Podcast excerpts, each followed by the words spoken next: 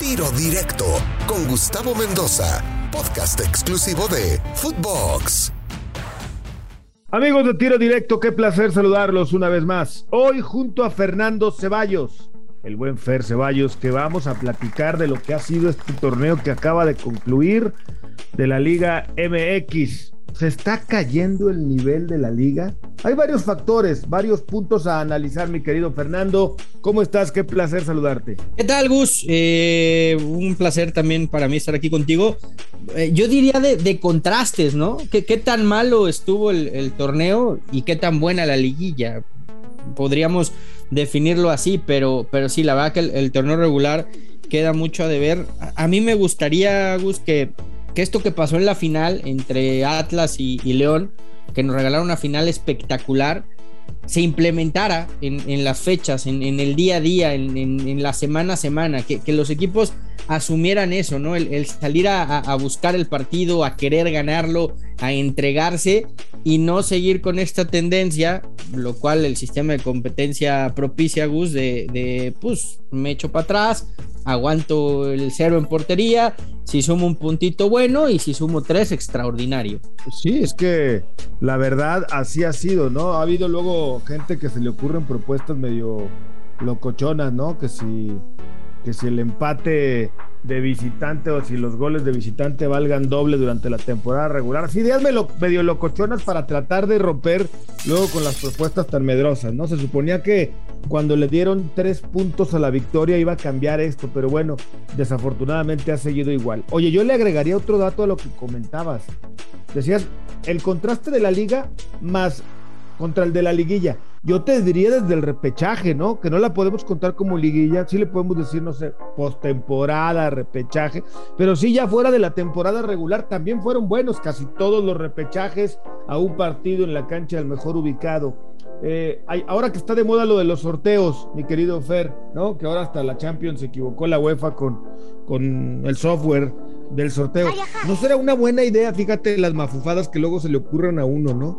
Eh, no será bueno de repente que el América, si queda líder, el ambiente, una parte del reglamento que dijera, si el América queda líder, entonces los otros 11 equipos entran a un sorteo y se enfrentan eh, los mejores contra los... Digo, ya que está de moda, si no le gusta al América el rival que le toca, pues entonces se equivocó el software, ¿no? Y entonces eh, lo volvemos a hacer el sorteo y ya, ya les vamos dando buenas ideas para ver si mejora un poquito para el América, ¿no? Pues es que primero fue cambiar, ¿no? El, tema del gol de visitante, porque los había dejado fuera Pachuca eh, con gol de visitante.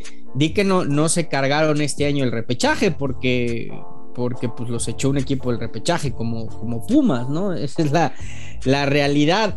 Pero yo, yo creo, Gus, que, que, hablando ya en serio, sí, hay que poner foco en, en una mayor exigencia que debería de venir por parte primero de los dueños, después de los directivos, e incluso te diría yo de la misma Liga MX, para decir, señores, tenemos que salir a dar espectáculo, tenemos que salir a ganar los partidos, tenemos que ir hacia adelante. Yo, yo siempre uso de, referencia y, muchos la critican a la MLS. Podrá ser eh, igual, mejor, peor, lo que quieras en nivel pero por lo menos los equipos salen a buscar el resultado y, ves de repente marcadores de, 3-3, de 3-2, volteretas, o sea, emoción, emoción me parece que es lo que le falta a la Liga MX y, siempre lo he dicho yo, por 17 jornadas de aburrimiento, pues sí, acabamos teniendo tres semanas de una liguilla que suelen ser muy buenas, pero por tres semanas buenas te soplas 17 que son para el olvido, Gus. Sí, sí, sí, sí, tienes razón. Ahora,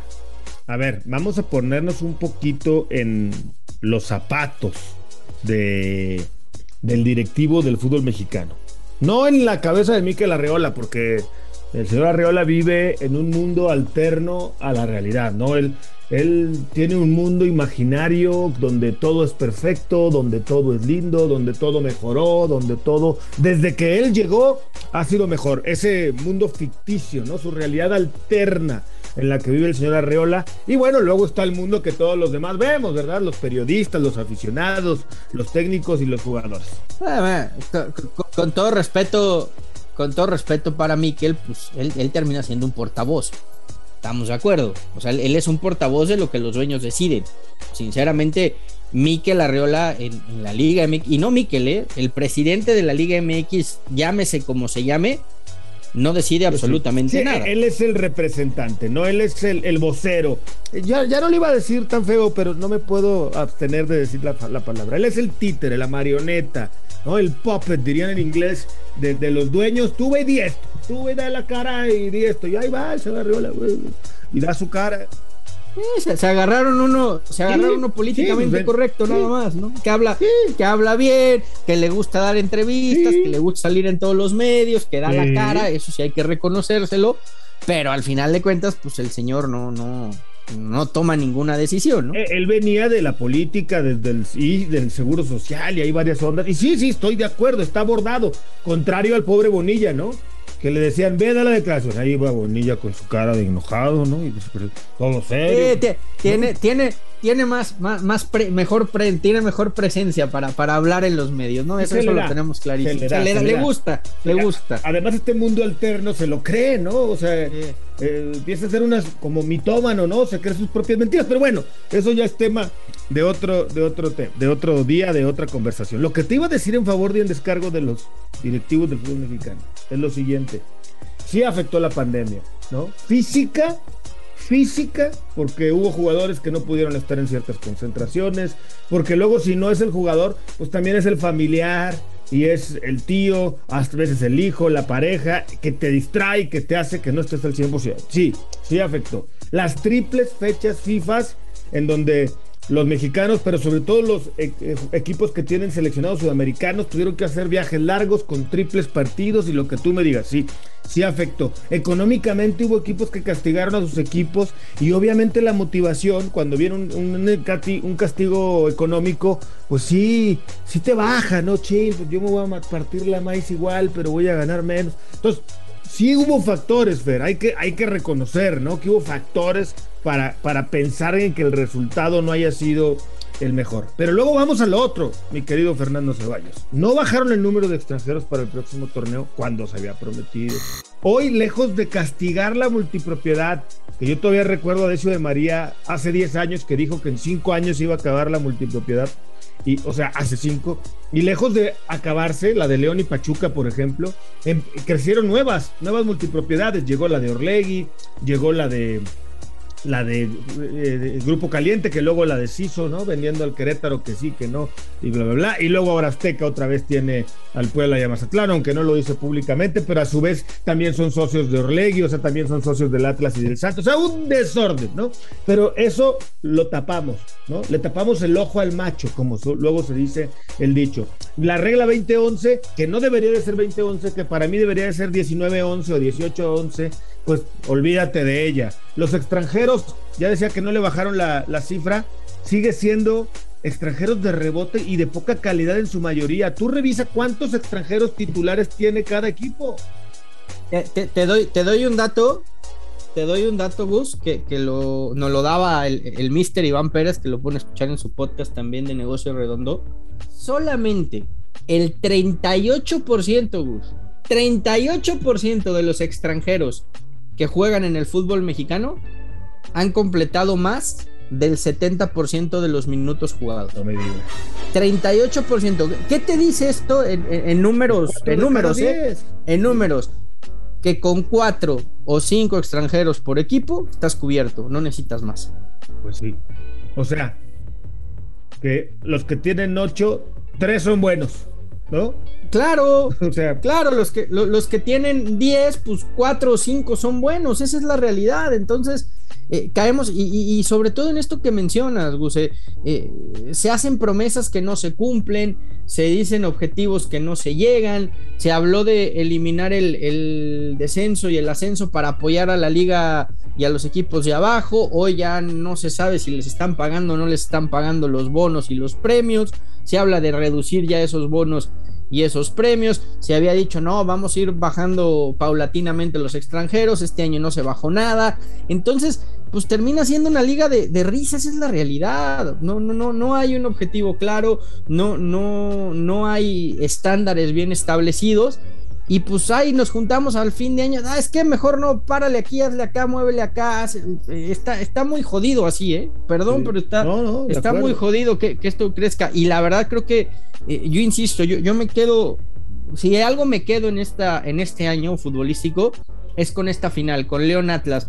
Porque independientemente de todo, fueron dos equipos de provincia que movieron al país sin ser eh, equipos importantes o equipos grandes o equipos populares, porque todo el mundo estuvo al pendiente de ellos, que nos regalaron una final espectacular, tanto en la ida como en la vuelta, y que hicieron vibrar a sus aficiones. Lo que se vivió en el, en el Estadio León fue impresionante y cómo terminaron y cantaron ese, ese Caminos de Guanajuato y la gente entregada con su equipo. Y después lo del Jalisco fue, fue realmente también extraordinario. Con eso me quedo y creo que ahí es en donde la Liga MX tiene que atacar voltear a ver al aficionado. ¿Qué quiere el aficionado? ¿Quiere fútbol? ¿Quiere espectáculo? ¿Quiere que sus equipos se entreguen, se brinden? Puta, pues háganlo, ¿no? Claro, por supuesto.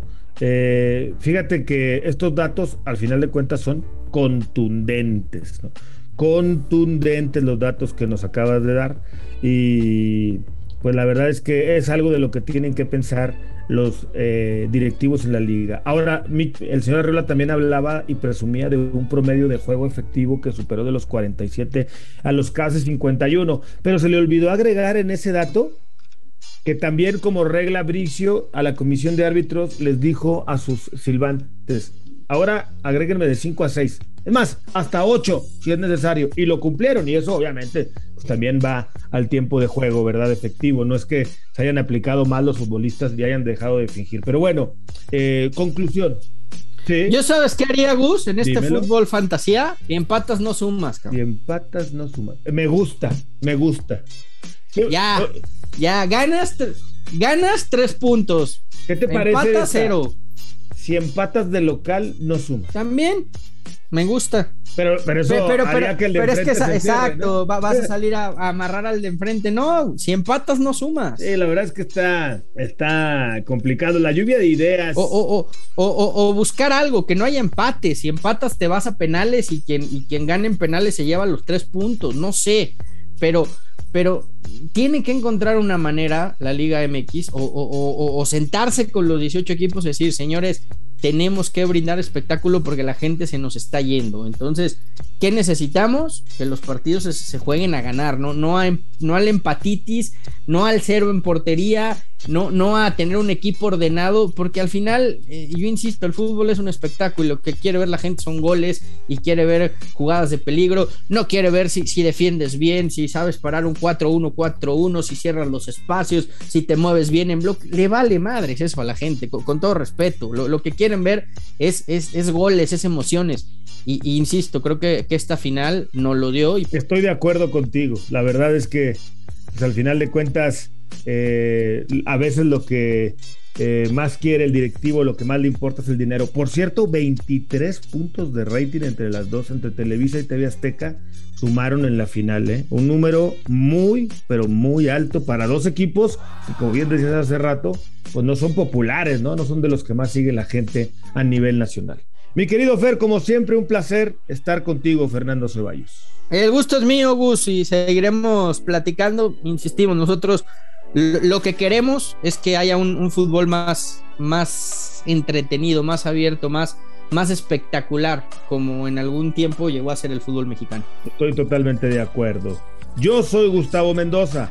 Ahora me escucha, ahora no. Tiro directo, exclusivo de Footbox.